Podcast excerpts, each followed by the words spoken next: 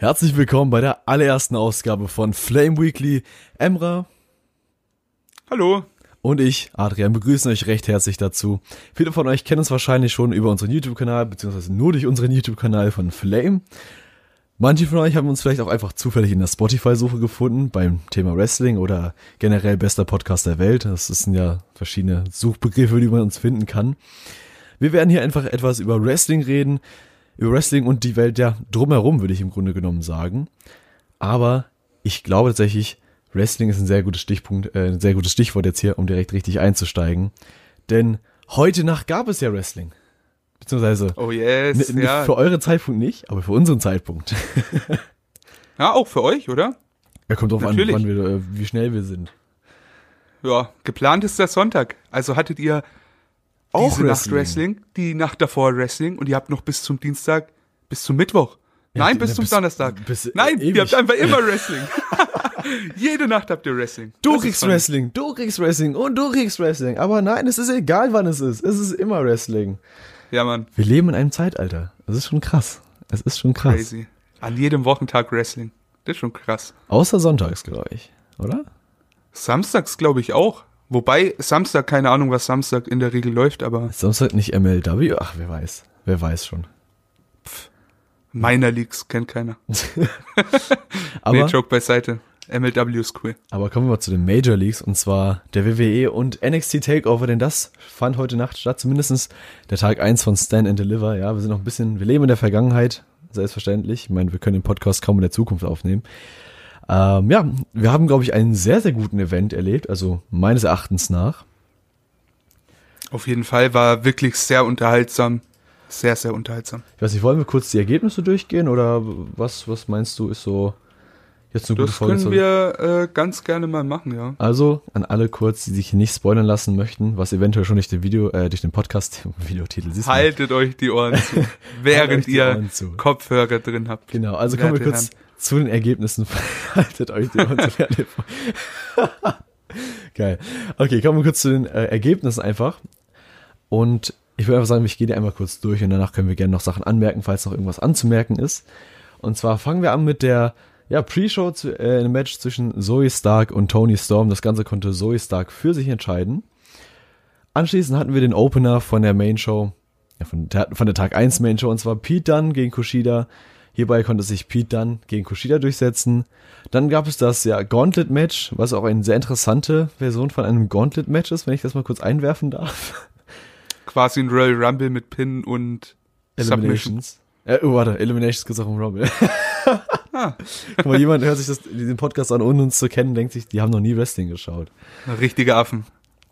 In diesem Gauntlet Match konnte sich Bronson Reed durchsetzen und konnte sich einen sehr stark dargestellten Isaiah, äh, Isaiah Swerve Scott besiegen. Beziehungsweise Pin am Ende. Ja, generell, alle in dem Match sahen wirklich, wirklich stark aus. Ne? Auch ein wirklich starkes Match. Also ich würde sagen, dass man wirklich nicht sagen kann, konnte im Match, wer gewinnen wird. Ich meine, wir auf jeden Fall nicht. Denn äh, wir haben ja auf niemand anderen als Dexter Loomis gesetzt.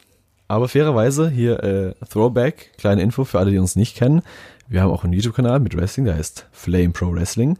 Dort machen wir immer Tippspiele für die, Tipp, äh, für die verschiedenen Events von WWE sowohl als auch von AEW. Und da haben wir natürlich auch dieses Mal wieder gewettet. Und mein Tipp lag tatsächlich, genau wie ich ihm gerade erzählt habe, auf Dexter Loomis. Aber ich möchte erwähnen, dass ich im Video noch gesagt habe, wenn es nicht Dexter Loomis wird, dann wird es Bronson Reed. Das stimmt. Das kann ich bezeugen. Ja. Und das nicht Ja. nur, weil ich ihn dafür bezahle. Nee, mich bezahlt niemand. Das ist traurig, Mann. Das ist, glaube ich, das Problem bei unserer Freundschaft. Ja. Uns steht einfach Geld nicht im Weg. Was ist das für eine Scheiße? Kommen wir zum nächsten Match. Und zwar dem NXT UK Championship Match.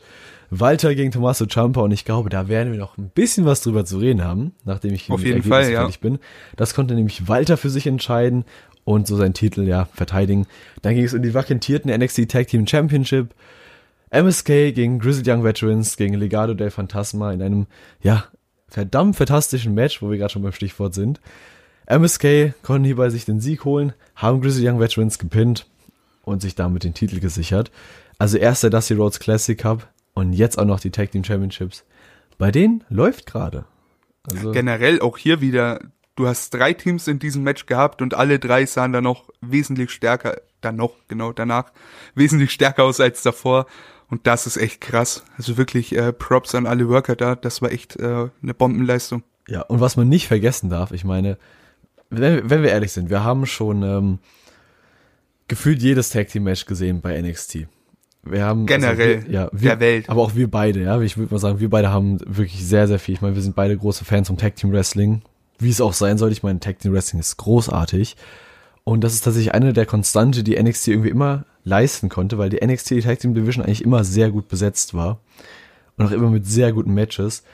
Und irgendwann denkt man, da, da kann es nicht mehr weitergehen. Da kann keine Steigerung mehr kommen, da kann es nicht noch besser werden. So irgendwas, irgendwann ist Schluss. Und ich glaube, gerade dieses Match hat uns das komplette Gegenteil bewiesen. Mal wieder, ja. ja. NXT schafft es immer irgendwie, die Tag Team Division interessant zu halten.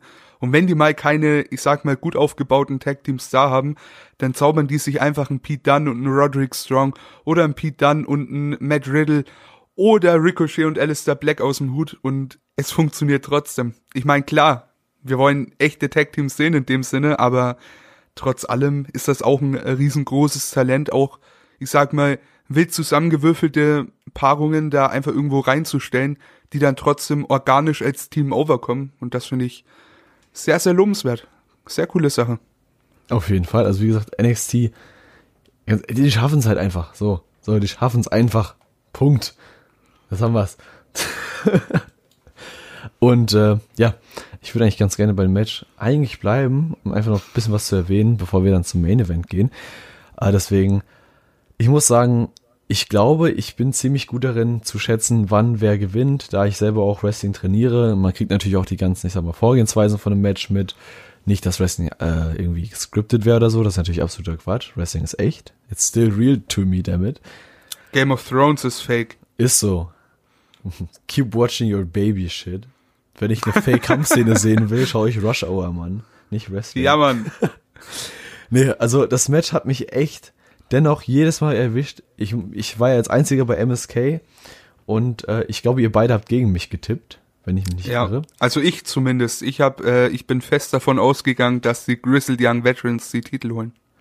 Genau, und das, das Ding dabei ist tatsächlich, dass ich immer wieder kurz davor stand, mir zu sagen, das gibt's nicht. Die holen sich das jetzt wirklich. Ich verliere diesen Punkt. Und ich muss sagen, manche Leute, ne, ich sag mal so, wenn du auf ein uninteressantes, also als einfach in den Raum geworfen, du bist Eishockey, du bist kein Eishockey-Fan, du schaust ab und zu mal. Und es gibt ein langweiliges Spiel, es läuft sonst nichts, dann tust du eine Wette setzen und dann bist du investiert in das Game. Egal wie langweilig es ist. Du bist investiert, weil du einen Wetteinsatz hast. Und so ist es ein bisschen bei mir mit den Tippspielen. Nur merke ich, dass es eher sich negativ aus mich, äh, auf mich auswirkt, weil ich mich ärgere, wenn ich denke, dass der Wrestler die Wrestlerin, auf die ich setze, verliert. Das habe ich auch in dem Tag Team Match gemerkt, weil ich echt sehr frustriert war oft, weil ich wirklich jedes Mal wieder dachte, verdammt, das kann nicht sein, dass sie sich das jetzt echt holen und ich diesen Tipp nicht hinkriege. Das ja, aber gleichzeitig diese Up and Downs, die, die machen es ja aus und das ist das, was viele einfach am Wrestling hält. Also das sind meine Lieblingsmatches, bei denen ich mitfiebern würde, sag ich mal. Ja, ja. also wo ich mitfieber, das sind meine Favorite Matches, das will ich damit sagen. Es sind auch mega Matches, da brauchen wir, glaube ich, gar nicht drüber reden. Aber mir fällt übrigens gerade auf, dass tatsächlich Julius hat das gleiche getippt wie ich, beziehungsweise ich habe das gleiche getippt wie er, weil er hat ja quasi äh, vor mir getippt.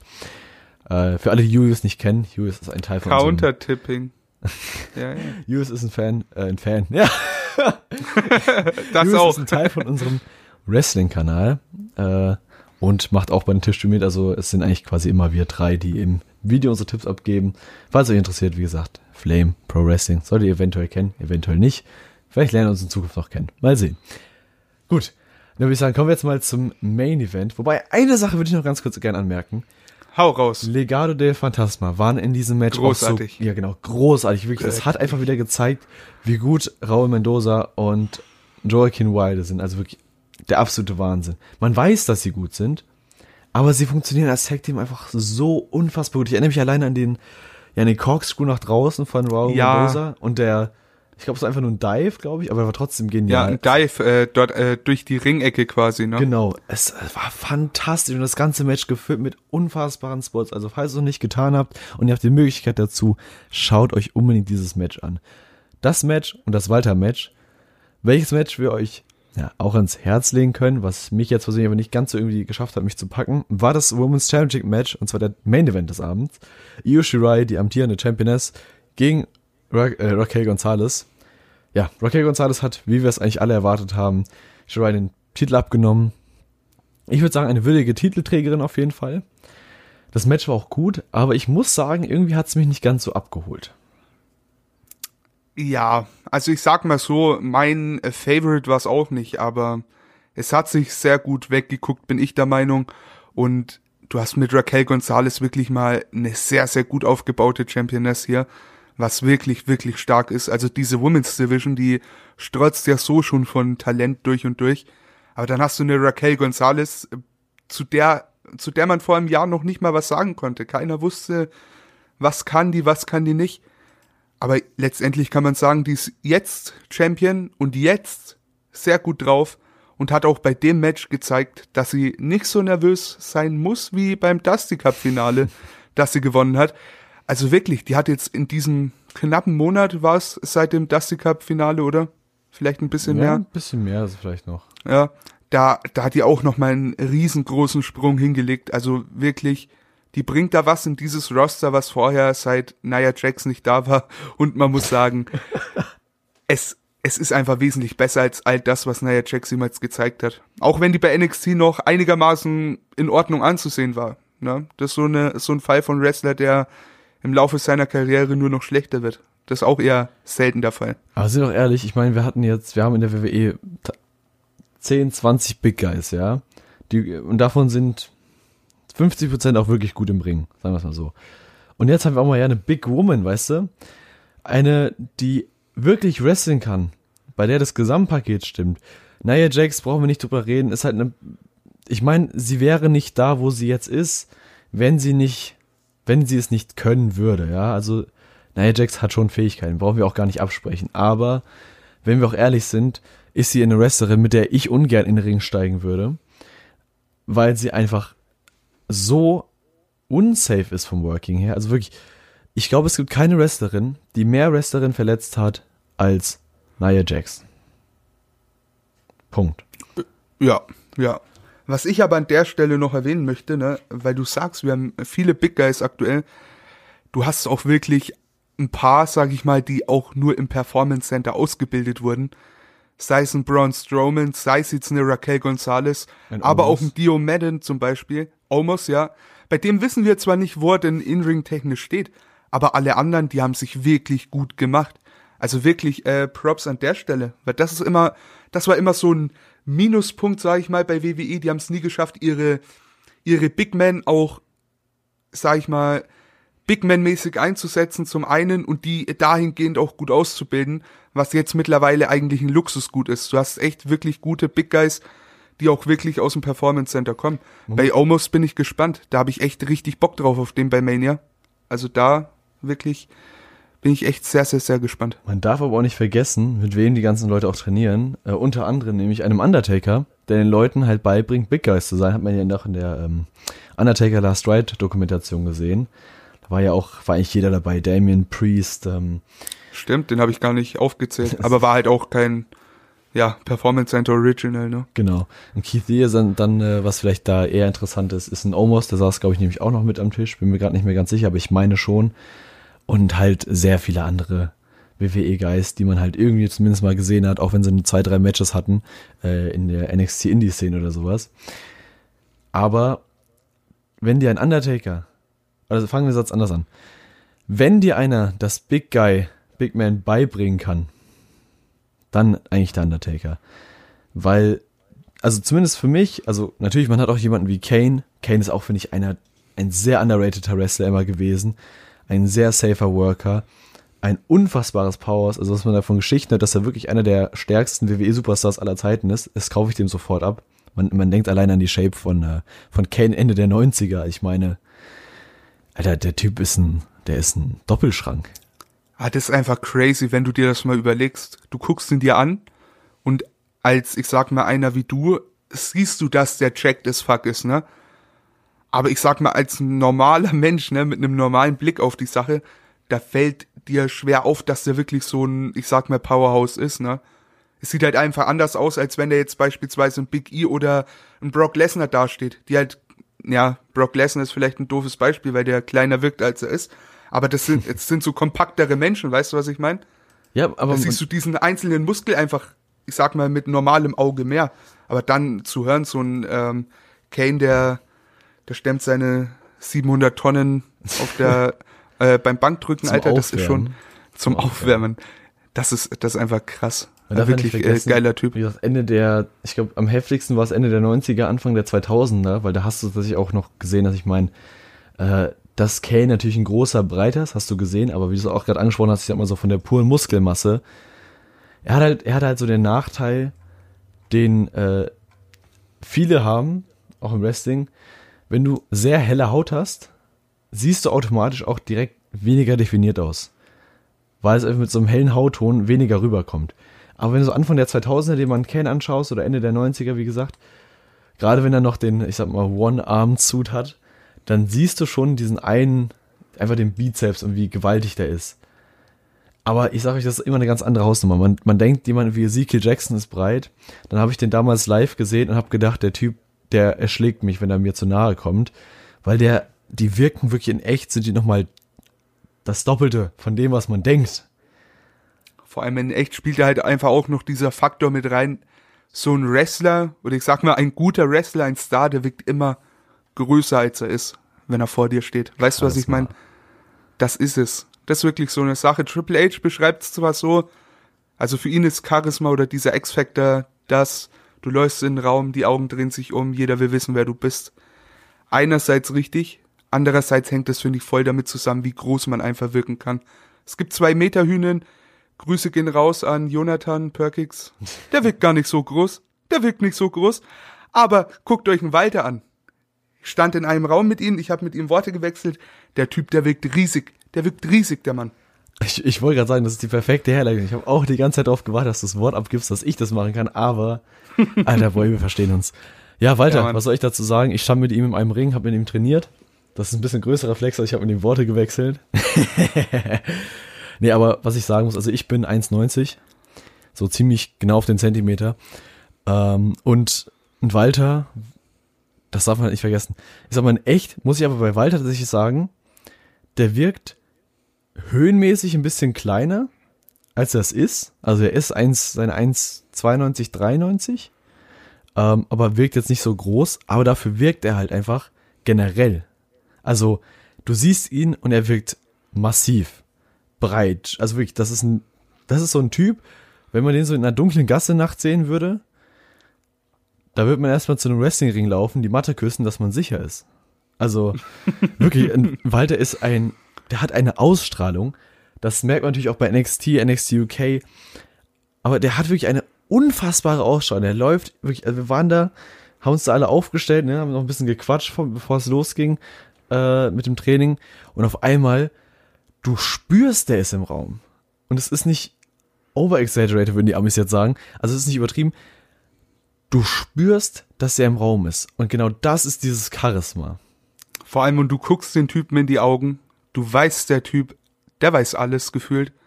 Das ist so, weißt du, für mich ist das so ein, so ein ungreifbarer Typ, auch wenn er, wenn er so ein, ich sag mal, wenn er ein Europäer ist, ne, auch wenn er aus unserer Richtung kommt, sage ich, aber das ist so ein Mensch, den guckst du in die Augen und irgendwie, der, der hat dich sofort. Du sprichst ein Wort mit ihm und du weißt, der Typ, der weiß, von was er spricht.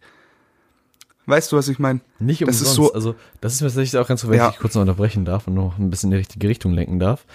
Ähm, ist mir auch tatsächlich beim Match aufgefallen von, zwischen ihm und Champa, denn Walter hat tatsächlich, wenn, also wenn einer von beiden gecallt hat, war es tatsächlich fast immer Walter. Und Walter hat, hat tatsächlich immer so ein bisschen das Tempo angegeben. Normalerweise macht das der Erfahrene von beiden und ich meine, äh, wenn wir ehrlich sind, Champa ist, glaube ich, der, der länger im Ring aktiv ist.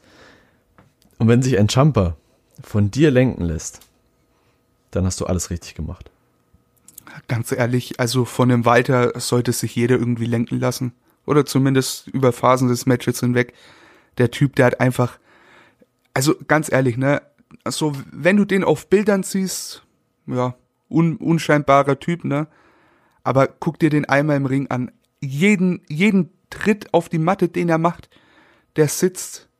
jeder Schritt, wirklich jeder Schritt ist perfekt. Der, der Typ, der ist, der ist einfach ein Wrestling-Genie. Mehr, mehr kann ich dazu nicht sagen. Ja, gehe ich voll ganz mit. Also ich habe auch tatsächlich sehr viel auf sein Wrestling geachtet, wurde mir auch immer wieder ähm, empfohlen von Fayas, an der Stelle Fayas, falls du das hören solltest, liebe Grüße. Ähm, denn Walter ist einer der underratedsten Seller vor allem. Also man sieht natürlich, dass er unfassbar ein, also der hat wirklich ein Wrestling-Wissen und Storytelling, was der im Ring kann, das ist unfassbar. Aber sein Selling ist so underrated. Man schaut sich Matches an gegen kleinere Leute und man merkt direkt, selbst wenn er einen Kick abkriegt, er hält sich das Bein, er hebt das Bein hoch.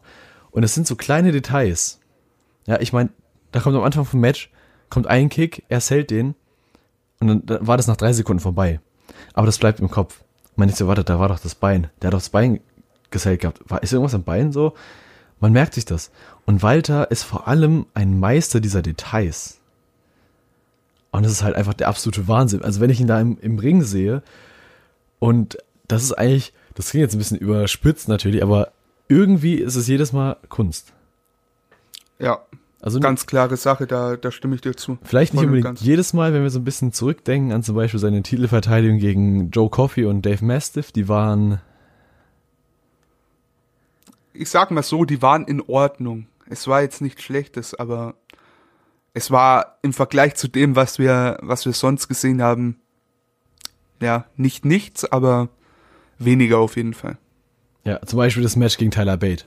Ja, habe ich mittlerweile auch nachgeschaut. Viele geben fünf Sterne. Ich war ja eher tatsächlich so bei 4,5 von 5. Emma gibt generell keine Sternewertung.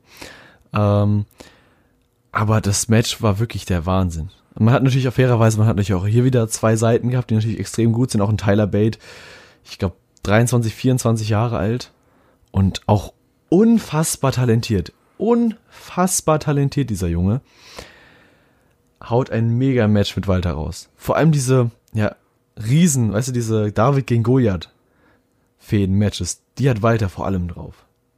Ja, vor allem, das ist eh so eine, ich sag mal, so eine Art, äh, eine Story zu erzählen, die, die gibt's im Wrestling schon immer, die funktioniert im Wrestling schon immer und das ist eigentlich so ein Go-To-Ding, wenn du, sag ich mal, einen Walter und einen Tyler Bate hast oder einen Walter und einen A-Kid oder jetzt zu, äh, ja, zuletzt äh, Walter gegen Jumper.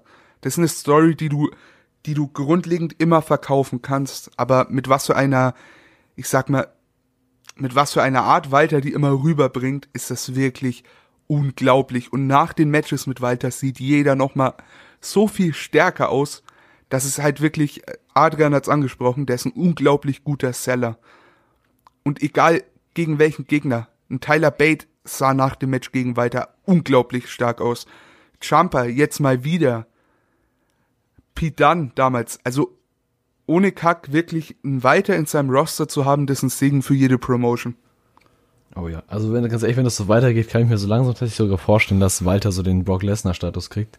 Nicht im Sinne von, er kommt, zerstört jeden und sonst was, sondern er ist ein Biest. Er ist immer glaubhaft und für den sollte man Big Money zahlen, um den zu behalten oder anderweitig natürlich zu kriegen. Und das ist halt der absolute Wahnsinn, weil ich habe zum Beispiel äh, heute auf Twitter was gelesen zur Takeover zum Match mit Jumper, was ich eigentlich sehr passend fand für Walter. Und zwar gab es den Kommentar, Walter just comes, murders a man and leaves. Und das beschreibt allem, Walter eigentlich ja. ziemlich gut. Und vor allem dieses Gimmick auch, ne? Das ist halt wirklich so greifbar und genial. Dieser, ich sag mal, einfach dieser Sportler-Typ der ist alles auf dieser sportlichen Ebene betrachtet. Er ist einfach der Beste in dem, was er macht, also, ne, sein Hat Gimmick. Hat CM Punk gesagt? Hä? CM Punk? The best at what he do? Äh, what he also ich, ich, ich sag dir ehrlich, ne, ich war ein riesen CM Punk Fan und äh, man kann es vielleicht so nicht vergleichen, weil das unterschiedliche Typen und so weiter sind, ne. Aber in meiner, ich sag mir, in, mein, in meinem Ranking ist ein Walter ein, ein paar Stufen über einem Punk. Jetzt vielleicht nicht von diesem ganzen Gesamtpaket, weißt du, was ich meine? Puren Wrestling. Aber vom puren Wrestling ja. gibt's wenige, die, finde ich, mit einem Walter mithalten können. Also mithal mithalten in Anführungszeichen. Ich sag mal, die auf einer, e auf genau einer Ebene mit ihm agieren. Ich sag mal so, also unter den Top 30 besten Wrestlern der Welt würde ich ihn vielleicht sogar schon hinpacken, was In-Ring-Work angeht.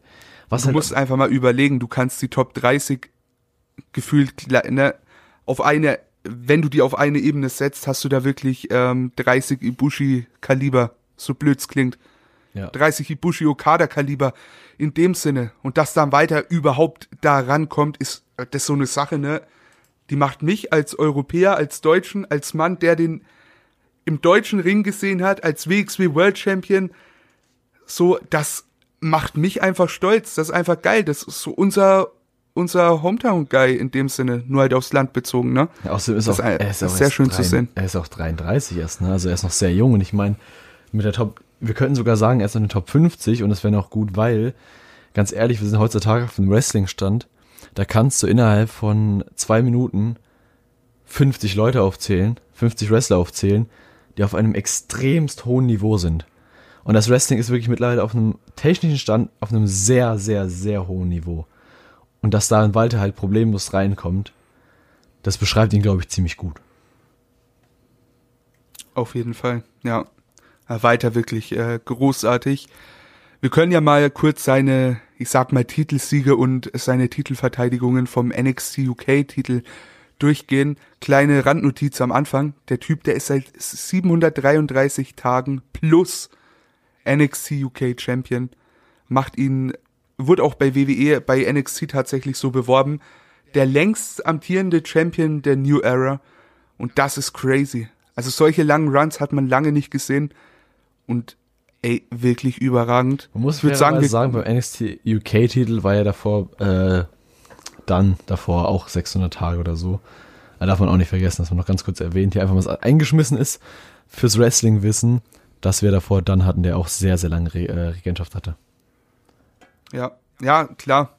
Ich meine, in irgendeiner Art und Weise kannst du sagen, ja, wer ist denn, sage ich mal, Star genug, wer ist denn wrestlerisch gut genug, um einen weiter glaubhaft den Titel abzunehmen? Und da hattest du jetzt wirklich ein paar Namen in dieser, sage ich mal, Liste dabei, die wir jetzt mal durchgehen werden, die den eigentlich, also wo einige gerechnet haben, dass er wirklich den Titel verlieren könnte. Und ich würde sagen, wir fangen einfach mal an bei seiner, bei seinem Titelsieg bei NXT Takeover New York, auch am WrestleMania Weekend tatsächlich 2019 gegen Pete Dunne. Da hat er sich den Titel geholt und auch schon die Show gestohlen. 685 Tage lang war die Regentschaft von Pete Dunne und er hat sie beendet. Aber ich glaube ganz ehrlich, auch, Crazy. als wir, als wir Walters Debüt bei NXT UK gesehen haben, haben alle genau an der Stelle gewusst, der wird sich den Titel holen. Ja. Er kam und hatte einfach einen mega Impact. Egal, ob man Also das- oder nicht. ja. Also, ne, die, die Aura wieder. Ja, und er wurde halt auch von Anfang an wirklich als großer Name verkauft. Das ein, der einzige, der da ja, annähernd, sage ich mal, rankommt, so vom Showing bei NXT UK, ist vielleicht zuletzt ein äh, Rampage Brown. ja.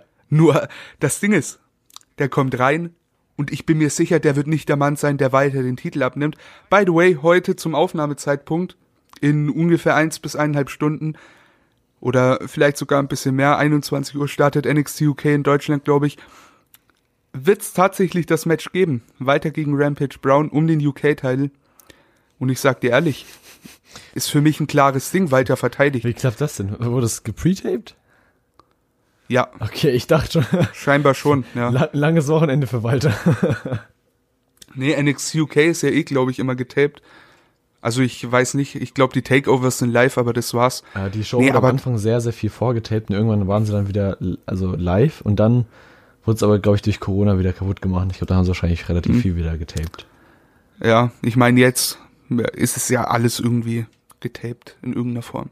Ne? Aber wie auch immer, das Ding ist, was ich sagen will, da kommt ein Rampage Brown, der ist ein großer, großer Name für NXT UK, aber halt einfach nicht groß genug, um weiter den Titel abzunehmen.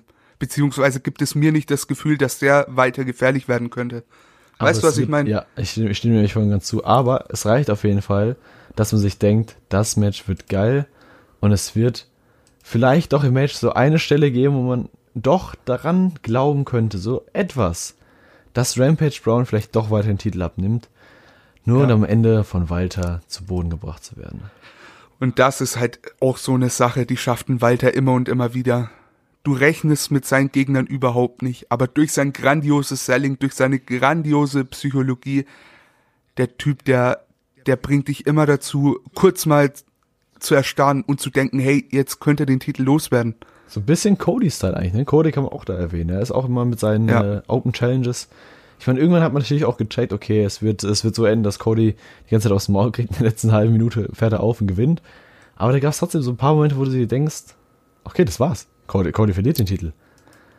Und das ist natürlich auch immer extrem wichtig, dass ein Wrestler sowas kann. Weil du musst es selbst in den vorhersehbarsten Matches hinkriegen, diesen Zweifel einzubauen. Dann bist du ein guter Wrestler. Ja, vor allem, das hat mir Alex Wright, mein Lehrer, mal gesagt. Und das, äh, das wusste ich davor schon, weil das haben schon große Namen gesagt, sei Moxley und Bruno Sammartino damals schon. Wenn du deinen Gegner schaffst, overzubringen, egal wie klein er wirkt, egal wie, wie weit er unter dir einzusiedeln ist, dann ist der Sieg für dich einfach umso mehr wert. Also wenn du einen harten Weg hattest und gewinnt, äh, gewinnst dieses Match, ist dieser Sieg so viel mehr wert, als wenn du ihn in zwei Minuten einfach wegsquasht. Und das ist einfach eine wahre Sache. Und ganz klare Sache, Walter hat das drauf, Walter hat es wahrscheinlich schon gecheckt, als er geboren wurde. Der, also ganz ehrlich, das, das ist ein Talent für sich, das schaffen nicht viele. Und du, du sagst es, Cody Rhodes, Walter, das sind halt so Namen, die kommen mit so einem Stil halt wirklich gut over. Großartige Sache. Aber ich würde sagen, bevor wir jetzt darauf äh, noch hängen bleiben, gehen wir mal weiter zur nächsten Titelverteidigung. Das war Travis Banks, war auch, sag ich mal, im UK-Bereich ein sehr großer Name, vom großen Walter aufgefressen, oder? So ziemlich. Also, ich muss aber sagen, fairerweise, er war ein großer Name, aber ich bin nicht davon ausgegangen, dass er Walter die Titel abnimmt. Erstmal natürlich, weil man dachte, okay, es ist vielleicht ein bisschen zu früh. Ist ja nur knapp zwei Monate nach seinem Titelgewinn gewesen. Aber, ne, wir haben es eben gerade erwähnt, irgendwie gab es dann doch die Momente, wo man sich denkt, okay, holt er sich den Titel jetzt doch? Man zweifelt so ein bisschen mit sich selbst und hadert so ein bisschen. Am Ende hat er sich doch den Titel äh, wieder gesichert, auch in einem guten Match. Auf jeden Fall. Gutes Match war's. Aber es gab ein Match, das besser war und das in den Augen von vielen. Wir haben es kurz mal angeschnitten. Tyler Bate bei Takeover Cardiff am 31.08.2019. Guckt's euch an. Das waren 40 plus Minuten großartiges Wrestling. Gibt's einfach nicht mehr dazu zu sagen. Wie ihr wisst, Walter hat den Titel seit Takeover New York nie verloren. Heißt, er hat das Match gewonnen, wer logisch denken kann, hätte das herausgefunden. Aber wirklich ein Hammer, Hammer Match. Das äh, CBS Sports Match of the Year, nicht zu vergessen. Und fünf Sterne vom äh, Herrn Melzer. Na, du bist äh, ein bisschen verrutscht, Ah, nein, ja, stimmt, hast recht. Tut mir leid, mein Fehler. Bisschen, bisschen verrutscht. Aber, Aber tatsächlich- So, es wäre absolut verdient. Also, Ja. wie gesagt, ich habe viel aus dem, Das- ich habe von vielen verschiedenen Leuten gehört, dass es fünf Sterne sind. Äh, unter anderem glaube ich auch äh, Bungie, vielleicht sagt ihm der Name, der ein oder andere was.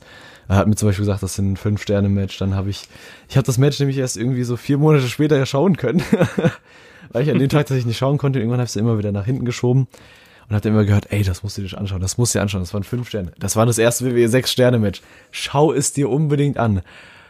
Und ich immer so, ja, mache ich noch. Melzer, Melzer hat, glaube ich, äh, 5,25 gegeben.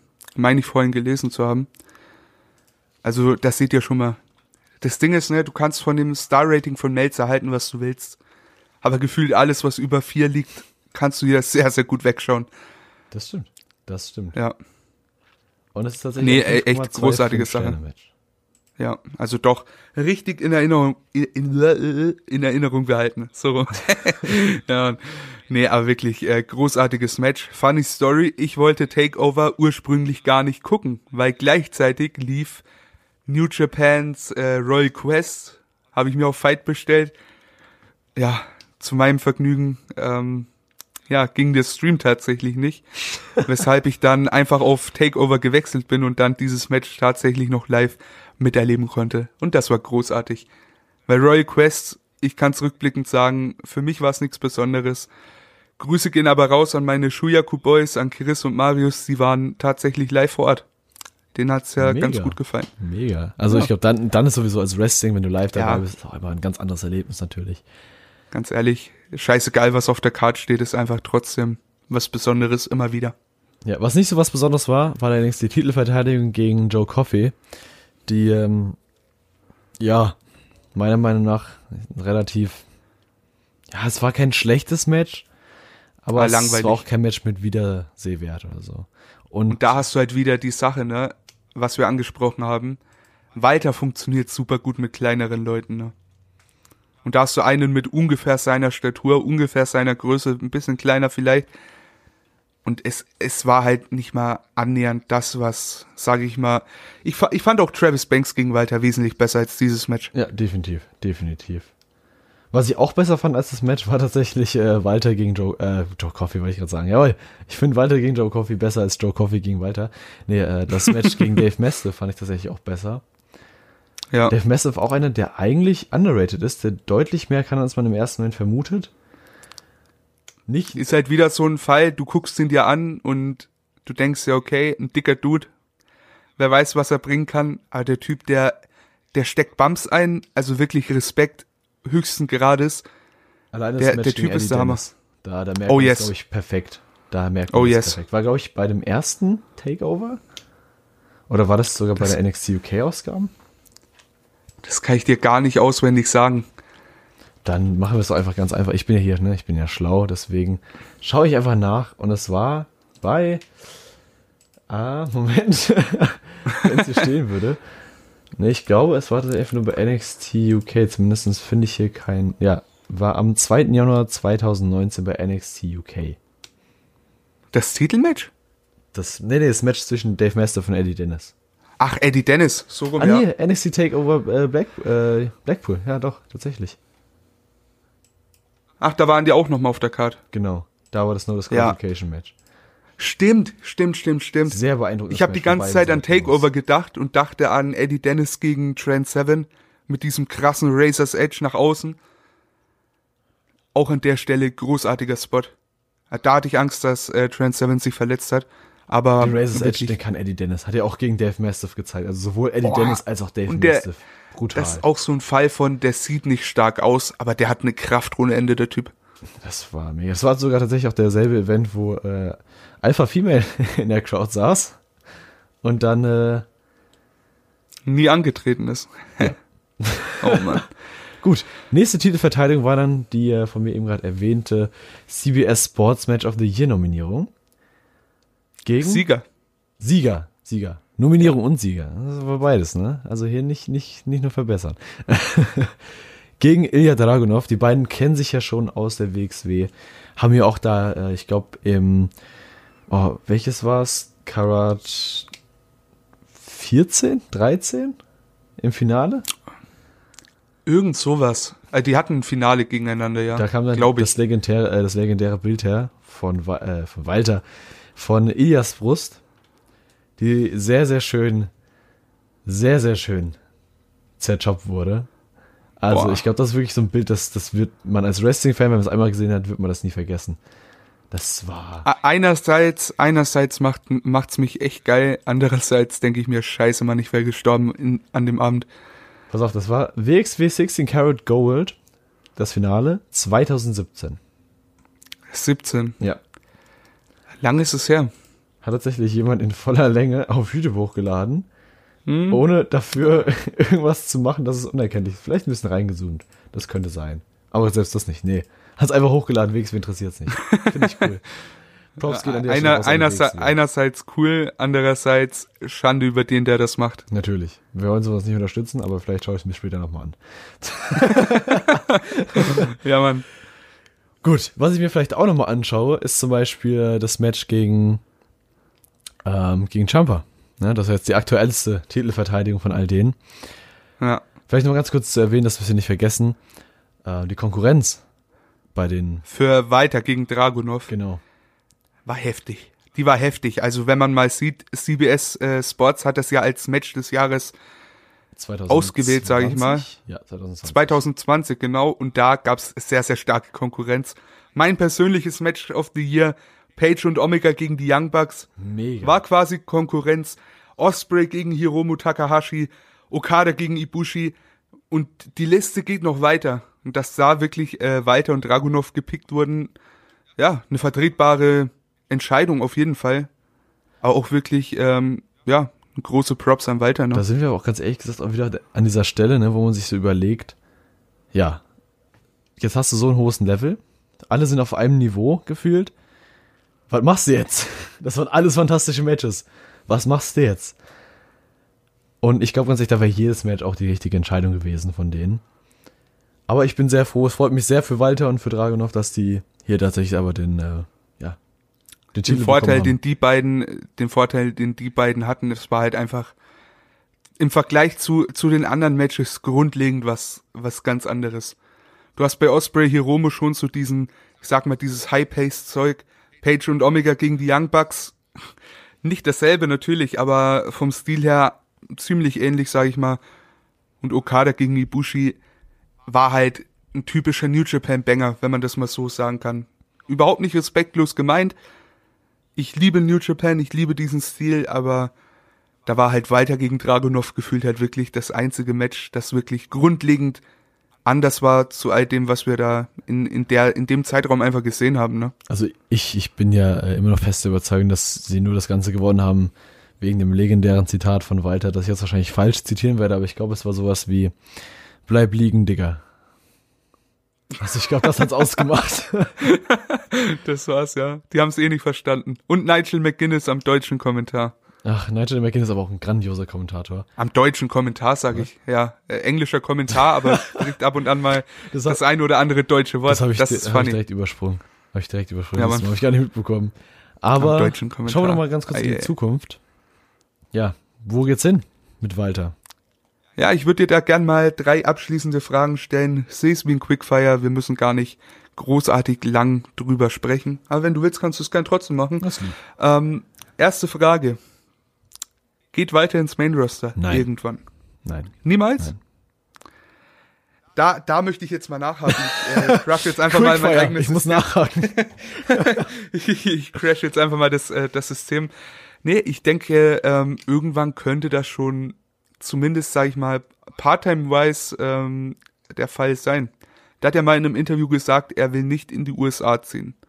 Wodurch gleichzeitig auch äh, eigentlich schon ausgeschlossen ist, dass er ins Main-Roster kommt. Aber er hat gemeint, er wäre bereit dafür, in den Flieger zu steigen. Da hat er kein Problem damit. Und ich finde ganz ehrlich, das wäre verschwendetes Potenzial, das man meiner Meinung nach nutzen sollte. Ja. Weil für Dynamite, ich sag ehrlich, für Dynamite wäre das machbar. Ne? Die tapen einmal in der Woche zwei Ausgaben, eine live, eine getaped. Da fliegt einfach mal äh, Mittwoch, Donnerstag rüber, fliegt äh, den Rest der Woche wieder nach Hause, hat eine Woche frei. Und es wäre großartig. Also, ich meine, ich will nicht sagen, dass er weg soll vom WWE, weil bei NXT UK hat er wirklich einen sehr, sehr guten Spot. Und überall anders wär, ist halt die Frage, die ob beste er, Bezahlung vom Roster. Ja, ist halt die Frage, ob er da wirklich ähm, ja nicht untergehen würde bei all den Namen. Ne? Demnach, ähm, der hat einen sehr coolen Spot. Was ich damit sagen will, du hättest die Möglichkeit, ihn ins Main Roster zu holen. Grundlegend ist er nicht abgeneigt, aber er möchte nicht rüberziehen. Da können wir eigentlich wieder mit Lesnar vergleichen, wie ich es vorhin gesagt habe. Also wenn er wirklich ins Main Roster gehen sollte, wie gesagt, ich glaube nicht daran, dann vielleicht wirklich eher wie so ein Lesnar, dass er halt, keine Ahnung, eins bis zweimal im Monat da ist. Dafür ist halt sein Auftritt dann umso größer, spektakulärer. Jetzt mal, jetzt mal etwas weiter gesponnen. Walter hält den Titel noch drei Jahre, blöd gesagt. Finden eventuell die UK-Title-Matches nicht mehr bei Takeover statt, sondern bei Mania. Das wäre doch so eine Möglichkeit, ihn auf diese, auf diese Main-Roster-Ebene zu schicken, sage ich mal. Wie gesagt, also ich sag's mal so, wenn man ihn, wenn man damit plant, ihn auch ins Main-Roster zu bringen, weil es funktionieren sollte, kann ich mir auf jeden Fall vorstellen. Anderweitig muss ich ehrlich sagen, dass ich tatsächlich nur daran glaube, dass ähm, das dann passiert, wenn sie gerade Werbung machen möchten für NXT UK und, sind, und ihn dann in die Pre-Show holen.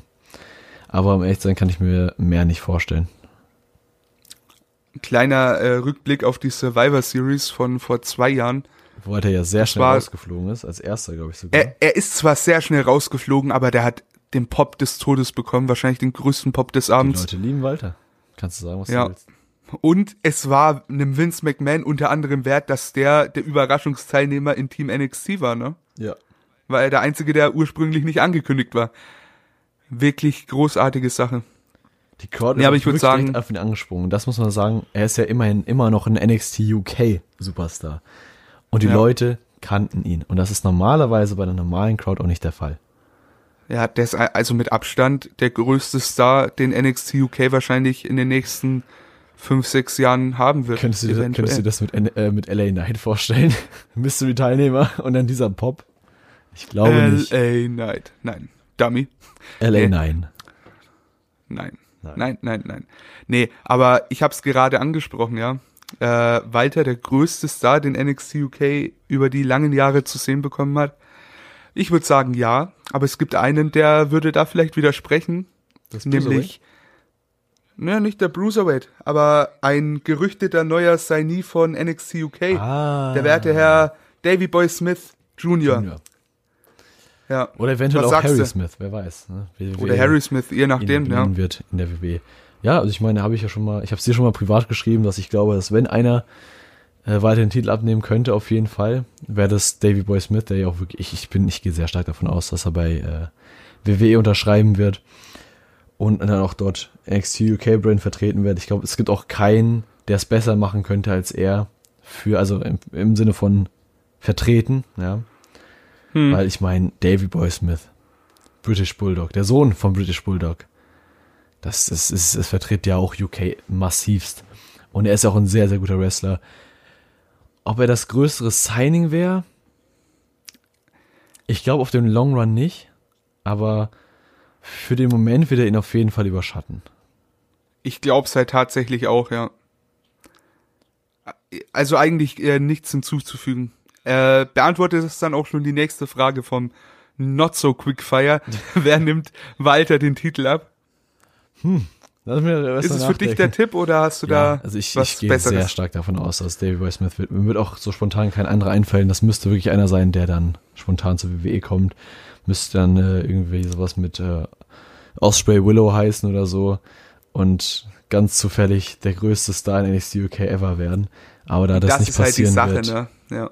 Es gibt halt in dem Sinne diese Indie-Promotions so nicht mehr wieder vor. Seit AEW da seit es jetzt NXT UK gibt, ist gefühlt das größte, ja, die, die größten Wrestler, die besten Wrestler eigentlich schon irgendwo unter Vertrag. Also es gibt nicht, jetzt nicht so diesen Weiterkaliber, der noch irgendwo bei WXW rumläuft.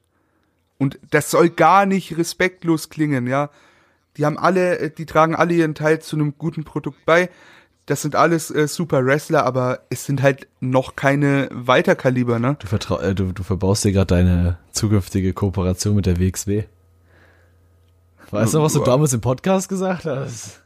Ja, ey, aber da, dazu kann ich stehen. Und wer sich das nicht eingestehen kann, der, ja, der tut mir herzlichst leid.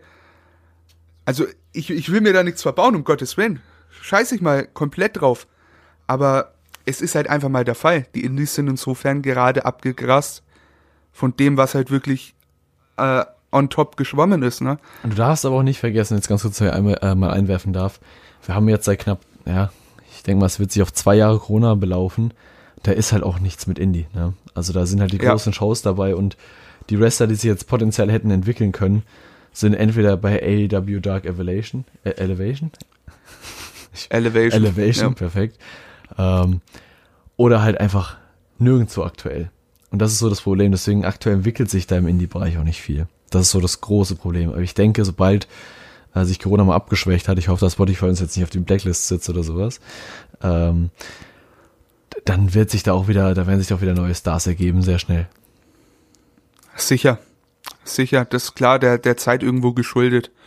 Aber Stand jetzt ist, äh, sind diese Stars, sag ich mal so, auf dem Level noch nicht zu sehen, bin ich der Meinung. Gut, wer nimmt ihn den Titel ab? Ja, muss ich eigentlich mit dir gehen. Wenn er kommt, dann, Dann äh, laufen wir. ja, Davy Boy. Wer hat Angst vor So. British Bulldog? Niemand. Ich. Und wenn er kommt, dann laufen wir. Ja, Ja, Mann. British Bulldog ist aber ein ziemlich gutes Stichwort, weil wir haben tatsächlich noch ein Thema anzusprechen. Mal sehen, wie lange, wie viel wir noch hinkriegen. Äh, und Ah, zwar, die letzte Frage, mein, mein Freund. Oh, du hast noch eine Frage. Die letzte. Okay. Die okay. allerletzte. Kommen wir zur finalen Und Frage. die, die eine Million die wird Euro jetzt Frage. interessant. Boah, okay. Du hast den jetzigen NXT UK Champion, Walter. Wer wäre dein Dream Opponent, dein Dream Gegner für ihn? Dürfte ich, also, Alle Promotions weltweit. oh, das ist, das ist, das ist böse. Da muss ich überlegen. Ich glaube, ich weiß schon, wer, welcher dein Pick wird. Ich kenne dich ja. Nee, ich glaube nicht. Echt nicht? Nee, ich, äh, da glaube ich, äh, glaube ich Okay, ernsthaft, dass du okay, nicht drauf Okay, kommst. interessant. Dann, ich glaube, mein Tipp wäre Shingo. Ich glaube, ich würde unfassbar gerne weiter gegen Shingo sehen.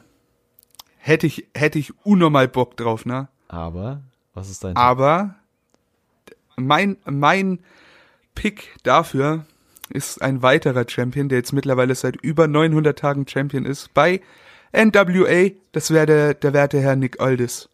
Auch ein sehr, sehr guter Pick. Da hätte ich mega Bock drauf. Teil der British Invasion, für alle, die es noch nicht wussten, bei TNA damals als Magnus, zusammen mit Douglas Williams. Oder Doug Das sind halt so aktuell Europas größte Stars, ne? Ja. So nennt Cesaro mit eingenommen. Also Cesaro wirklich, wirklich Walter. krass. Ah, das wäre auch Weltklasse. Das wäre auch großartig. Eigentlich kannst du fast jeden gegen Walter stellen. Aber weißt du, was wirklich auch sehr, sehr genial gewesen wäre? Raus. Lee gegen Walter. An der Stelle nochmal Rest in Peace. Aber das wäre auch in ein sehr, Stelle. sehr, Ja. sehr gutes Match gewesen. Bin ich mir sicher. So, jetzt packe ich mal eine kleine Überleitung aus. Okay, ich bin gespannt. Qualifiziert der 733 plus Tage Reign von Walter diesen Mann für die WWE Hall of Fame. Noch nicht. Noch nicht. Aber ich bin mir sehr sicher, er wird noch mehr als genug in der WWE tun, um dort mal qualifiziert zu werden. Aber wie kommst du denn jetzt auf das Thema Hall of Fame? Hm, unser nächster Bullet Point vielleicht. Also Bullet, Bullet, Point. Bullet Point. ja, moin. Da kommt der Franke aus mir hoch. Unser ey. nächster Bullet Ja, Point. Die Bullet Hall of Point. Fame. There we go. 2020 und 21, die auch innerhalb der letzten paar Tage alle ah ja, in die Hall of Fame Class eingeführt wurden. Dienstagnacht übrigens. Wa- Waren direkt beide hintereinander? Ja, meines Wissens nach ja. Also ich hab's ja, na gut, ich bin bei der einen eingeschlafen, die andere habe ich dann am nächsten Tag gesehen, aber ja. Hall of Fame war in einer Nacht. Krass, wusste ich gar nicht. Okay. Ja, gut. Dann hatten wir 2020, gehen wir ganz kurz einfach mal durch, ein bisschen was einfach dazu zu sagen. Im Jahre 2020, die ja auf dieses Jahr ja, verlegt wurde, wegen offensichtlichen Gründen, hatten wir einmal John Bradshaw Layfield. Ja, was sagst du? Verdient in der Hall of Fame? Ich würde sagen, ja. Ja, würde ich auch absolut mitgehen. Also, Ja. Also der hat schon echt großartige Matches, Runs gehabt. Sei es äh, damals der WWE Title Run, nachdem er den Titel auch von Eddie Guerrero gewonnen hat. Auch die ganze APA-Zeit mit äh, Ron Simmons. Also ich würde sagen, ja, ist eine Hall of Fame-worthy Career auf jeden Fall. auch nicht vergessen, er war ja auch WWE-Champion, ne? Nicht zu vergessen. Ja. Ganz, ganz ja wichtig. klar, gegen, äh, gegen Eddie den Titel gewonnen. Oh, stimmt, ja, das ist Wie das erwähnt, Match, ja. habe ich ganz vergessen. Stimmt ja. Ach, hast recht. Hast Texas Bull Rope, ne? Ah, stimmt. Das, oh, das war auch ein Hm. brutales Match. Das war ein, oh, das war so ein brutales Match. Aber ein geiles Match, was auch sehr gut natürlich für JBL einsteht, passend dazu. Ja, was, an was erinnert man sich noch von JBL? Äh, An die APA selbstverständlich. Und äh, an seinen Rey Mysterio, Und sein WrestleMania Karriereende. 25. King Rey Mysterio, tatsächlich, ja. Das war so der erste, die erste WrestleMania, die ich auf DVD hatte, glaube ich sogar, wo ich es auch gesehen habe. Also im Internet. Äh, Hm. Aber ich erinnere mich noch daran zu denken, wer ist dieser JBL? Boah, was eine Lachnummer. Der hört auf mit Wrestling nach einer Niederlage gegen Rey Mysterio so kurz. Er hat doch nichts verdient. Aber doch, muss ich sagen, für sein Gesamtwerk ist er einfach verdient in der Hall of Fame. Vergessen wir einfach mal ganz kurz hier äh, Mauro Ronaldo. Und äh, Wobei wir davon halt auch nur die eine Seite der Story kennen, ne? So ist es, so ist es. Gehen wir mal direkt weiter hier zum, ja, Stichwort Davy Boy Smith, The British Bulldog. Verdient der Hall of Fame, Ganz klares Ja. ganz klar. Erster europäischer Wrestler, glaube ich, der sogar einen Titel gehalten hat in der WWE. Main Event vom SummerSlam im Wembley Stadium in England um den IC-Title gewonnen gegen seinen Schwager Bret Hart. Ein mega, Großartiges Match. mega Wrestler, generell. Ja. Viel zu jung verstorben, was man zum Glück über wenige der diesjährigen, also der 2020er Klasse sagen kann. Das ist ja oft so eine, ja, so ein ne, Vorkommnis in Hall of Fame, beziehungsweise generell bei Ja. den Wrestlern, dass sie sehr früh verstorben sind. Aber ja, zumindest zum Glück nicht ganz so oft dieses Mal. Kommen wir zum nächsten Fall. Jushin Thunder Liger verdient in der WWE Hall of Fame? Äh, ich stelle die Gegenfrage. Was glaubst du denn? Was werde ich sagen? Also du wirst sagen ja, aber mein Punkt hierbei ist, dass ich extra die WWE äh, erwähnt habe, denn seine WWE-Zeit war ja nicht sonderlich lange, war ja bei der WCW ein paar Jahre. Aber für das WCW ist aber irgendwo ja auch mittlerweile Na, WWE-Property. natürlich, Von daher, aber ich meine, wenn du jetzt überlegst, dass es halt nur ein paar Jahre waren, ne?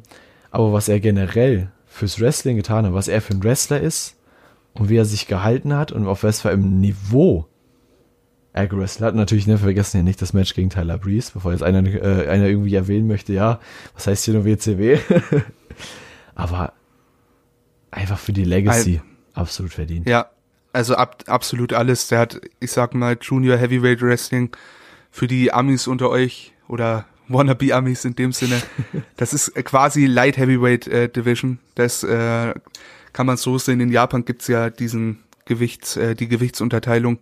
Da gibt's die Junior Heavyweights, das sind alle bis 100 Kilo und darüber hinaus die Heavyweights. Da hat halt einfach Jushin Thunder Liger diese eine Division sehr, sehr geprägt. Und nicht nur die Division bei New Japan, sondern halt wirklich diesen, ich sag mal, diesen ganzen Junior Heavyweight Stil, wofür man einfach wirklich äh, auf die Beine gehen kann. Er hatte sein, eins seiner letzten Matches war gegen Minoru Suzuki bei äh, New Japan. Das kann ich auch nur jedem ans Herz legen. Und wer Minoru Suzuki kennt aus dem Ring, der weiß, dass ein verdammtes Bad ist, aber wenn der im Ring auf die Knie fällt, einen Chairshot vermeidet, weil er so viel Respekt von Leiger hat, dann glaubt mir. Glaubt mir, wenn der das macht, dann habt ihr es alle auch zu machen. Großartige Legacy der Mann und für mich mehr als verdient in der Hall of Fame. Hatte auch tatsächlich gegen Flying Brian das erste Match in der WCW Nitro Geschichte. Brian Pillman auch Kleiner wieder so einen, den man erwähnen muss, ne? Was ja. mir zu früh gestorben auch angeht. Auch ein großartiger Wrestler. So, kommen wir zu den nächsten Inductees und zwar der New World Order, der NWO. Ist, glaube ich, eigentlich auch so ein Blindgänger, oder? Da braucht man gar nicht drüber nachdenken. hat's, hat Sting auch einen Ring bekommen dafür? Ich habe so das Gefühl, dass es irgendwie nicht zustande gekommen ist. Hm, who knows? Ich glaube auch nicht. Aber wenigstens hat er es sein von seiner eigenen Einführung. Genau. Aber wir sind uns alle einig, ne? Er wäre zweifacher Hall of Famer, muss an der Stelle auch mal gesagt sein. Ja, das, das An eigentlich, ne? Und darf auch nicht vergessen, äh, ähm, Sean Waldman ist ja auch zweifacher, ne? Darf, also es ist mhm. eigentlich mit der mit der DX zweifach. Genau. Also alle sind eigentlich zweifach. Stimmt. Das, das stimmt, schon, stimmt, schon, stimmt. Schon ein Flex, ne? Wir haben Kevin Nash, einmal für NWO, einmal für Kevin Nash. Wurde der einzeln eingeführt, ja? ja? 2015. Ach, crazy. Äh, das, das Scott Hall haben wir, krank. natürlich als Razor Ramon, was eine Frage, 2014. Sean Waldman, tatsächlich, ja, in der letzten, ich sag mal, vor Corona Hall of Fame. Ja, vor allem Back-to-Back, ne? Mhm. Waldman, crazy. Das ist, das ist krank, glaub, das ist echt glaub, cool. Keiner, der es bisher geschafft hat. Back-to-Back, ja. Der hat mit der DX, ähm, wann war das? Ja, vorletztes Jahr, also 2019, 2019 war das. Dann quasi die 2020 Einführung. Das gilt, würde ich sagen, oder? Das ja. gilt. Dann Großartig. natürlich Hulk Hogan als Hulk Hogan 2005 und na, jetzt NWO. Wer weiß. Mal schauen, wann er noch äh, äh für die Mega Powers oh Gott, eingeführt wird. Oder einfach als äh, Warrior Award dafür, dass er. Nee, komm, ich versuche gar nicht. So, jetzt kommen wir zu dem Punkt, wo sich vielleicht ein bisschen die Geister scheiden, und zwar den Bella Twins. Was sagst du? Einerseits sagt mein Kopf nein, Andererseits ähm, wiederum irgendwo doch. Gerade für sowas wie diesen, äh, also das waren ja einfach die Bella Twins, die diesen, ich sag mal, Give Divas a Chance Hashtag, sag ich mal, trenden haben lassen, Woche für Woche. Das ist schon was wert. Auch nicht. Und wenn du dir allein mal Nikki Bella anschaust, die hat schon viel erreicht für Womens Verhältnisse. Ich meine, klar, danach kam eine Charlotte Flair, ja, Aber irgendwo muss der ich, sag, ich sag mal so, Star Power, Star Power haben die auf jeden Fall. Die ziehen, siehst du bei den Reality-Shows und so weiter.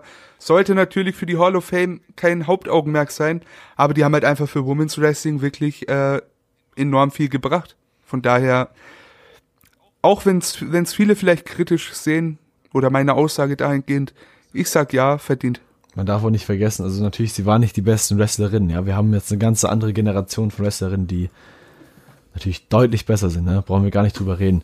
Aber wenn man so auf die Erfolge guckt, zum Beispiel von ähm, Nikki Bella, der am längsten, äh, längsten amtierende äh, WWE Divas Championess, ja, ist auch ein Erfolg, darf man nicht vergessen. Slammy Award Gewinnerin für die beste Diva des Jahres.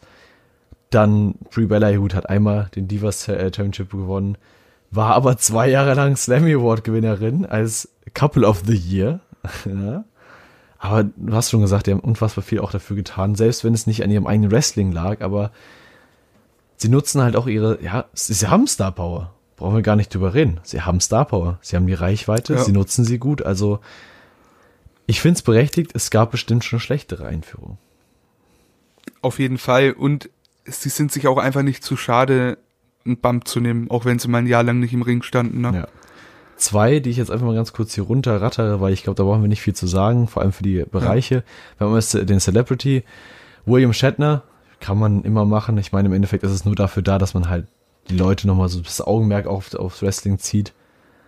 Dass er jetzt nicht. Grundlegend mein Wrestling-Herz sagt, nein, ich brauche keine Celebrities, aber. Wir wissen alle, macht. wofür es dealt, ne? Was es bringt. Ja. Titus O'Neill Warrior Award, mehr als verdient. Ja. Ähm, ja ich ja. hoffe doch, dass auch bald äh, Chad Gaspard eingeführt wird. Hoffentlich nächstes Jahr für den Warrior Award. Fand ich absolut berechtigt. Auf jeden Fall. Genau. So, kommen wir zu 2021. Oder möchtest du nochmal kurz die Legacy Awards erwähnen? Aber da sind, glaube ich, relativ wenig von uns. Nee, erwähnen möchte ich es nicht. Ich möchte nur mal erwähnen, wie schade ich es finde, dass Batista nicht, ähm, also doch nicht eingeführt noch wurde. Nicht, noch nicht. Er hat sich ja ab. Er kommt natürlich, ja. ja. ja. Aber ganz kurz. Demnach, ich, ich freue mich auf die Induction von ihm. Ich möchte kurz zwei Leute erwähnen, trotzdem von der Legacy, und das sind Dr. Death, Steve Williams und Ray Stevens, ja, bekannt als äh, ich meine sogar, es müsste ja der Tag Team Partner gewesen sein. Oder nee, ach, warte, Ray Stevens. Ver vergiss es, hab nichts gesagt. Ray Stevens kenne ich auch, habe ich in, äh, so eine uralte DVD von, aber ich könnte nicht großartig viel davon erzählen. Wer es auf jeden Fall verdient hätte, so eingeführt zu werden, wäre Dr. Death Steve Williams, von dem ich auch tatsächlich vor Ewigkeiten Power Wrestling Artikel mal, als ich noch, als ich noch lesen konnte, vor ich einen Power Wrestling Artikel gelesen habe und da auch tatsächlich in höchsten Tönen gelobt wurde. Habe mir einige Sachen von ihm auch angeschaut. Also auch ein Kandidat, der es schon verdient hätte, aufgenommen zu werden, auch wenn es natürlich sehr lange her ist. Aber, ne? Gut. 2021, Molly Holly. Ja, einerseits ja. Und da sind wir wieder beim Thema, die Frauen haben eine ganz andere Hürde gehabt. Ne? Hm. Also es war einfach irgendwo, ich sag mal, eine ne Legacy mit einem Daumen drauf. Aber davon war eine Molly Holly halt doch eher wieder so ein, so eine, eher eine Richtung, sag ich mal, Trish äh, Stratus Leader. Mehr als jetzt zum Beispiel, ja, Tori Wilson und Ashley Massaro, Rest in Peace an der Stelle zum Beispiel. Ja. Zum Beispiel sage ich, ne, aber ist halt. Auch wieder. Ja, aber du weißt, was ich meine, ja, ne? Klar. Das war halt eben die Zeit, da hast du hauptsächlich die Wrestlerinnen geholt für die Optik. Ich will jetzt nicht sagen, die war hässlich, um Gottes Willen. liegt natürlich im Auge des Betrachters, was ich damit sagen will. Es gab diese Modepüppchen, ne? Und auf der anderen Seite die, die wirklich was aus dem Wrestling machen wollten. Und da gehörte eine Molly Holly auf jeden Fall eher dazu. Ja, also ich finde auf jeden Fall auch verdient, muss man kurz zu fassen. Eric Bischoff, glaube ich auch keine Frage. Ja. Kane, ja. ein absolut, ein absoluter No-Brainer. Kein Einwand. Nee, Rob Van Dam, auch verdient. Kane wird auch mit Sicherheit ein zweifacher Hall of Famer. als Brothers of Destruction? Kann ich mir sehr gut vorstellen. Ja, doch. Dass wenn die ein Jahr mal nichts Besseres übrig haben, so doof es klingt. Ja, aber es kannst Ja, hauen wir einfach die Brothers of Destruction Und rein. Ja, na klar. Hell no. Ja, das auf jeden Fall. Ja, eigentlich, es ist drin, ne? Ja, also wie gesagt, das kann, kann ich mir vorstellen. Die Authority, damit Triple H seinen ja, dritten bitte, Ring bitte bekommt. Bitte nicht, bitte nicht. ja, gut. Rob Van Dam, ja, ne? Sind wir uns, glaube ich, einig. Ja. Und ein Kandidat dafür ist ans Ende gepackt und zwar The Great Kali, wo ich ganz gerne anfangen würde. Weil ich, mhm. wie gesagt, sehr, ich habe mir sehr, sehr viele Gedanken darüber gemacht, hat er es verdient, hat er es nicht verdient, weil er war kein guter Wrestler, er war auch nicht sonderlich gut als Big Guy. Äh, er hat, er spricht kaum Englisch. also hat sich auch nicht so ganz gut integriert da in die, ich sag mal, ins, in die amerikanische Szene. Und er war halt einfach lange Zeit auch noch irgendwie einfach ein Comedy-Gimmick. Zwei Jahre nachdem er ein Monster Heel war. Ja. Aber, was man nicht vergessen darf, er hat eine Riesenbewegung in Indien gestartet. Also er hat ja auch mit so die einzige Wrestling-Schule in Indien gehabt. Er hat, ich will gar nicht wissen, wie viele Wrestler seine Wrestling-Schule vorher äh, rausgebracht hat. Also wirklich, er hat sehr viel für das Wrestling in Indien getan. Und dafür muss er auch nicht der beste Wrestler sein oder die krasseste Karriere haben. Aber er hat ein Standing, er hat die Reichweite in Indien. Und gerade deswegen würde ich tatsächlich sogar sagen, er hat es verdient. Punkt. Ja, Äh, da kann ich eigentlich kaum was hinzufügen, weil du hast es relativ gut auf den Punkt gebracht. Auch seine Erfolge in der WWE spiel, äh, sprechen eigentlich Bände. Da wurden schon andere Leute aufgenommen. Einmaliger Man muss World bedenken, Champion. er, ja, er war World Heavyweight Champion, aber er hat zum Beispiel den Undertaker besiegt, Oh ja. was gerade zu der Zeit wirklich fast eine Utopie war. Ähm, also Showing hatte er ja, bis er dann irgendwann mit Omas getanzt hat, aber es war da, es war mal da. Ne? Ja. Und er hat sogar mal den WWE-Titel in die Luft gehalten. das, allein dafür müsste er eigentlich in die Hall of Fame kommen. Jetzt wurde gerade in der Band, Punjabi Prison. Oh. Neben neben, seinem, neben seinem kleinen Bruder Jinder, dem Jinder. Ach man, Jinder Mahal. das war genial. Das war geil, dass er sich den Titel geschnappt hat, der Air Champion. Das war, du was, Ja, vergiss alles, was ich gesagt habe. Deswegen hat er es verdient. Genau deswegen. Gut, äh, Celebrity geht an Ozzy Osbourne, vollkommen okay. Ähm, Rich Herring, Her Herring kriegt den Warrior Award, über 50 Jahre lang aktiv bei der WWE. Kann ich, glaube würde ich sagen, kann man nichts großartig gegen sagen, oder? Also ne. Dick the Bruiser in der Legacy Award wollte ich einfach nur erwähnen, weil äh, ich habe das Gefühl, den könnte man vom Hören her kennen. Ist schon lange nicht mehr aktiv, ist auch schon seit, ja, mittlerweile, warte, eins, zwei, drei, drei Jahrzehnten tot fast. Aber kennt man so vom Namen her, so vom klassischen Wrestling, wollte ich kurz erwähnen. Und damit hätten wir auch eigentlich schon, ähm, ja, die Hall of Fame durch das haben wir noch gut geschafft. Und ich würde sagen, die letzten paar Minuten, weil wir haben uns so ein circa so einen Zeitplan gesetzt, wo wir aufhören wollen, ne, wie wir es hinkriegen möchten. Switche jetzt einfach noch ins letzte Thema. Und zwar glaubst du, dass Logan Paul jemals in die Hall of Fame kommt? Celebrity Wing. Ähm, Celebrity Wing, ja. Ernsthaft? Kommt, ko kommt drauf an, wenn, wenn sein Hype in ein paar Jahren noch da ist, So ein kann ich es 20. mir gut vorstellen. So ein 20. Ja, ich, ich sag mal so, ich meine, bei YouTuber hast du halt das Problem, ne, da kann von heute auf morgen, sag ich mal, stagnieren und fallen, ne. Ja, das stimmt. Aber wenn das, wenn das dann konstant, sag ich mal, auf diesem Level bleibt, sag ich mal, vielleicht für die nächsten zehn Jahre, who knows, dann äh, sehe ich das schon relativ realistisch, Ja. dass er zumindest im Celebrity Wing landet, ne. Genau. Und jetzt muss ich mich wieder einschalten, denn jetzt komme ich zum eigentlichen Thema. Das war natürlich nicht die wirklich die, die richtige Frage, die wir stellen beim Podcast. Also wir stellen hier die Fragen, die keiner fragt und keiner hören möchte. Nee. Logan Paul bei WWE. Viele kotzen sich im Internet darüber aus. Ich sehe es, ich lese es, ich kann es auch irgendwo nachvollziehen. Ähm, da gibt es aber für mich einige Hürden, die man dabei überwinden muss, um an den Punkt zu kommen, den ich jetzt nämlich erwähnen werde. Logan Paul hat 2017 ein, oder 2016 einen sehr, sehr großen Fehler gemacht einen sehr großen Fehler. Ich möchte gar nicht genau darauf eingehen. Ich denke mal, jeder weiß, was gemeint ist. Das Video damals im Suicide Forest in Japan. Ja, braucht brauch man gar nicht drauf großartig drüber eingehen. Äh, war sehr negativ behaftet danach. Natürlich, davor natürlich auch, äh, wurde immer wieder vorgeworfen, dass er ja irgendwie sehr aufgedreht ist, genau wie sein Bruder Jake, auf den wir vielleicht auch nochmal zu sprechen kommen. Äh, er war nicht das beste Vorbild, aber man muss sagen, jeder Mensch hat eine zweite Chance verdient, in der Regel. Es sei denn, es ist natürlich jetzt ein Mörder von 18, 20 Leuten, aber er hat einen Fehler gemacht. Hm, äh, lässt sich auch drüber streiten. Ja, es ist halt Aber- eine Frage der eigenen ja. persönlichen Ansicht und Moral. Ja, ne? das äh, ist sehr, sehr moralisch aber, aber. Kernpunkt ist halt, äh, er hat einen Fehler gemacht. Es ist jetzt auch nicht der, er hat keinen, okay, ich wollte sagen, er hat keinen umgebracht, aber das ist ein schlechtes, schle schlechte Rhetorik bei dem Thema. Er hat den Fehler, ja, ob man es ihm jetzt glauben möchte oder nicht, dass er es eingesehen hat, ist natürlich wieder eine andere Sache.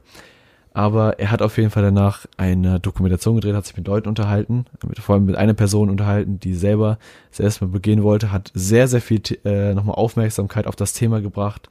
Hilfe bei Selbstmordgedanken und allein das finde ich schon gut. Hat danach auch seinen ganzen Content eigentlich geändert. Also der Logan Paul von damals, den gibt's auch heute nicht mehr. Und ich bin tatsächlich auch mittlerweile selber, und ich war, ich war wirklich früher eine, ein, ja, man könnte sagen ein Hater. Also ich, ich konnte den Typen auf den Tod nicht ausstehen. Aber selbst mittlerweile muss ich sagen, dass ich äh, gar nichts mehr gegen habe. Weil ich finde, seine Entwicklung ist gut. Seine Entwicklung ist so, kann man nichts gegen sagen. Er macht Videos, die nicht mehr darauf abzielen, andere Leute zu verletzen oder sonstige Schäden anzurichten, sage ich mal so. Er ist aufgewachsen, er ist erwachsen geworden, ist nur ein paar Jahre älter als wir, was ein bisschen weird ist, aber er ist, er ist erwachsen geworden. ist jetzt auch im Fernsehen wieder an, äh, angesehen und ja, gern gesehen, sag ich mal so. Bei Mars Singer war er dabei und hat auch seinen kleinen Hype bekommen. So, jetzt zur Kernfrage. Logan Paul bei WWE, ja oder nein? Ich persönlich sage ja. Einfach weil die WWE braucht Hype. Wrestling hatte 2009 in Deutschland einen Riesenhype und das kam hauptsächlich tatsächlich sogar durch die ähm, Wrestling-Karten. Was das? Die Wrestling-Chips, die sich eine sehr, sehr hohe Leidenschaft hatten. Äh, das Problem ist aber dabei, der Hype hat abgeklungen. Nicht nur hier, sondern auch in Amerika. Heißt nicht, dass sie keine Leute mehr ziehen, das ist absoluter Quatsch. Und natürlich muss man auch sehr viel am Produkt ändern, um die Leute wieder zu ziehen. Aber ein Logan Paul hat die Zuschauer im, in der Key Demographic, in dem Zuschauerbereich, wo die WWE es eigentlich haben möchte. Und ja, okay, man schaut sich jetzt die erste Smackdown-Ausgabe an, da hat man gesehen, okay, die Zahlen haben sich nicht großartig verändert. Aber in Logan Paul hat die Macht dazu, das zu ändern. Er hat beim Pokémon-Hype noch sehr, sehr wichtig mitgespielt, dass das Thema riesig wurde. Noch riesiger, als es davor war. Vor allem weltweit, ne? Weltweit. Sehr gutes Stichwort. Weltweit. Und wenn man jetzt sagt, ne, es hat ja nichts gebracht, Smackdown hat ja nicht mehr Viewerships. Ja gut, ich habe nochmal nachgeschaut. So, Ember und ich haben nachgeschaut. Drei Posts.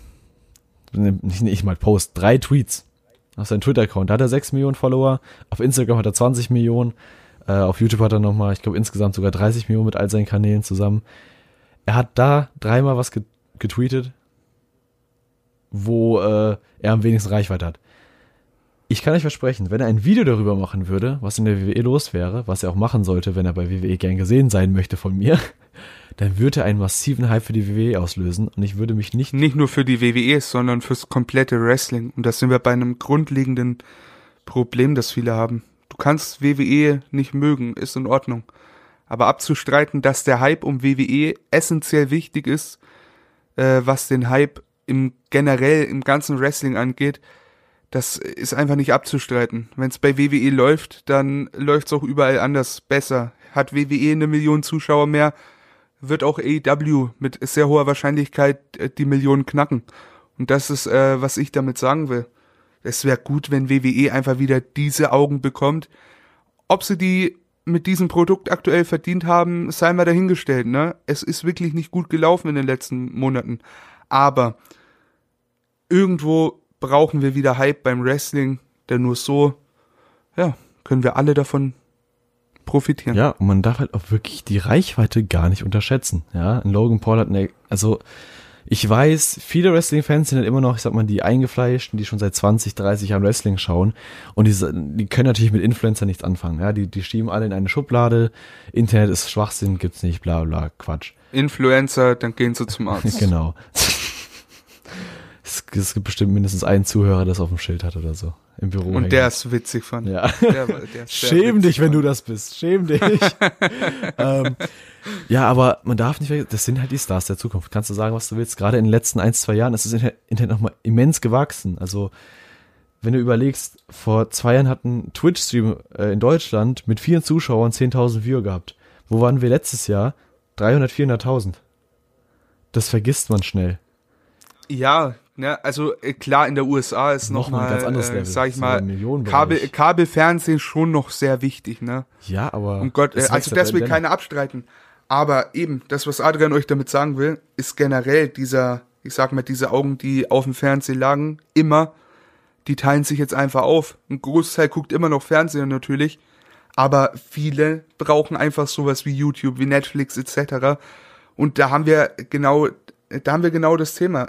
Die haben irgendwas auf Abruf und das ist halt eben YouTube. Und wenn die da einen Jake Paul schauen wollen, weil der irgendwelche Pokémon-Booster auspackt, dann machen die das. Lass den in dem Video WWE erwähnen. Lass den in einem WWE-Video Pokémon-Sachen auspacken. ja, ey, es ist einfach, also es, es ist wirklich äh, sehr gutes Marketing an der Stelle. Klar könnte man sagen, Logan Paul könnte mehr promoten, ne, auf Twitter oder sollte YouTube oder sonst auch, Sollte er definitiv. Sollte ja. er auch, na klar, weil irgendwo hat er auch bei WWE eine, eine Bühne bekommen, ne? Und so dumm es klingt, auch, auch dadurch zieht er Klicks. Auch wenn es vielleicht für ihn nur der Tropfen auf dem heißen Stein ist, aber es gibt ja trotz allem was, was WWE ihm gibt. Mit Sicherheit auch noch enorm viel Cash. Von daher. ich, nein, der macht das nicht wegen Geld. Absoluter Quatsch. Der macht das nicht wegen Geld.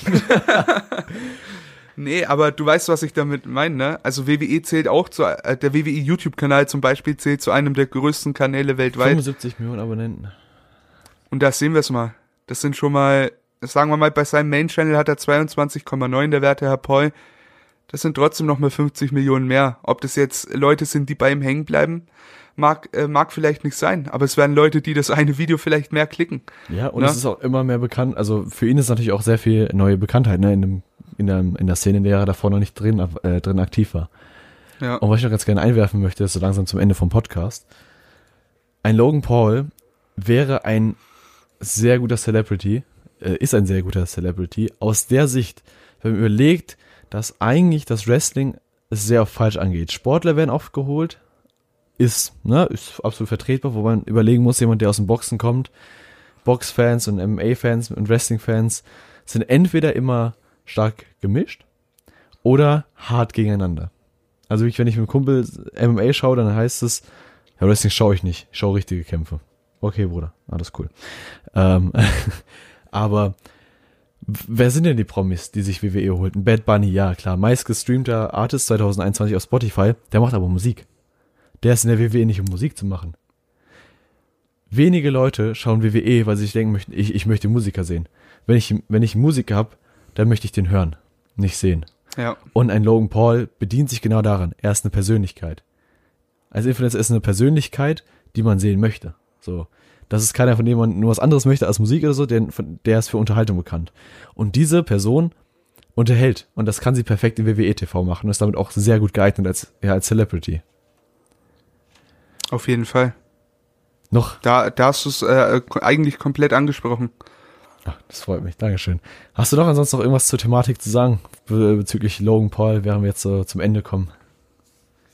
Ich war sehr gespannt, als Sami Zayn ihn auf Twitter getaggt hat, ihn nach seiner Meinung zur Doku gefragt hat, etc. Und ich muss sagen, ich bin äh, froh, dass es irgendwo passiert, weil es ist sehr interessant, in welche Richtung das gehen kann. Wir haben das so weiter gar nicht angesprochen, werden wir jetzt auch gar nicht weiter rausholen, aber Jake Paul, sein Bruder, mittlerweile, ja, ich sag mal so semi-erfolgreicher Boxer, ne? Ähm, hätte, wäre auch eventuell jemand, den man da im Ring sehen könnte. Du könntest einen Logan Paul als irgendeinen Hype-Man einstellen, in dem Sinne. Du hast äh, Platz für so einen Mann. Und auch Hater wird er anziehen, um Gottes Willen. Aber die wollen vielleicht sehen, dass er von einem Kevin Owens gestunt wird. Demnach Publicity. That's it. Publicity und das ist nicht schlecht. Bitte. Genau. Also Publicity ist eigentlich immer wichtig. Also es gibt ja auch sowas, es gibt ja auch einfach das, den Spruch, es gibt keine negative PR. Ja. ja. Und damit würde ich sagen, kommen wir zum Ende von unserem allerersten, ja, unserer allerersten Ausgabe vom Podcast. Ich würde gerade sagen, vom allerersten Podcast, aber der Podcast endet noch nicht nach dieser Folge. Keine Sorge und tut uns leid. Ähm Falls ihr auf einer Plattform seid, auf der man Kommentare schreiben kann, lasst uns bitte und sehr gerne Feedback da für die kommenden Folgen. Auch gerne Themen, die ihr dabei habt, die gerne mal thematisiert werden sollen. Nächste Woche wird es wahrscheinlich weitergehen mit WrestleMania dem Rückblick davon, Zukunftsausblicken und sonstigen Themen, AW und es gibt mm, viel, was ansteht. AW, AW wird interessant, das werden wir ansprechen. ein ist das AW-Roster zu groß? Im wahrsten Sinne des Wortes. Ah, jetzt mhm. hast du schon gespoilert. Okay, gut. Mhm. Okay, gut. Ja, kleiner, kleiner Teaser. Kleiner, oh, Darüber werden wir sprechen. Ja, wenn, jetzt, wenn ihr jetzt nicht wegen AW-Roster einschaltet, werde ich wütend hier. Nee. Ja, Mann. Dann bedanken wir uns natürlich vielmals fürs Zuhören auf jegliche Plattform. Wenn ihr auf iTunes seid und uns gerade zuhört, lasst uns doch gerne eine 5-Sterne-Bewertung da. Wir würden uns sehr, sehr drüber freuen. So kann unser Podcast wachsen und etwas größer werden, falls denn das auch in eurem Interesse ist. Ansonsten bedanke ich mich vielmals fürs Zuhören. Emra, vielen Dank, dass du hier an der Seite bist. Danke, danke auch. Und dann bis zum nächsten Podcast. Macht's gut.